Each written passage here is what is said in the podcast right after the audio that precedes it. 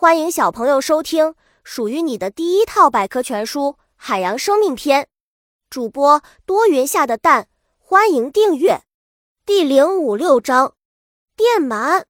电鳗虽然行动迟缓，但却有一项特殊本领，那就是可以放电。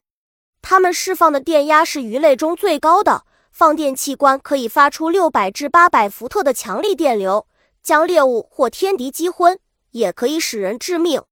水中高压线电鳗是鱼类中放电能力最强的淡水鱼类，它输出的电压有三百伏，有的甚至可达八百伏。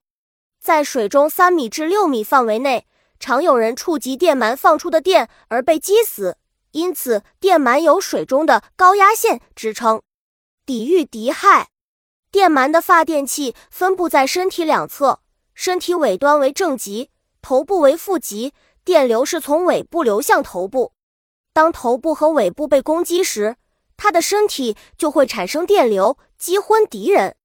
与电鳐类似，电鳗的发电器也是由许多电板组成的。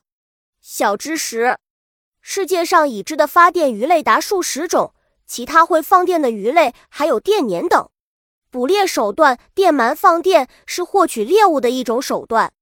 它所释放的电量能够轻而易举地把比它小的动物击死，有时还会击毙比它大的动物。如正在河里涉水的马和游泳的牛也会被电鳗击昏，成为它的美餐。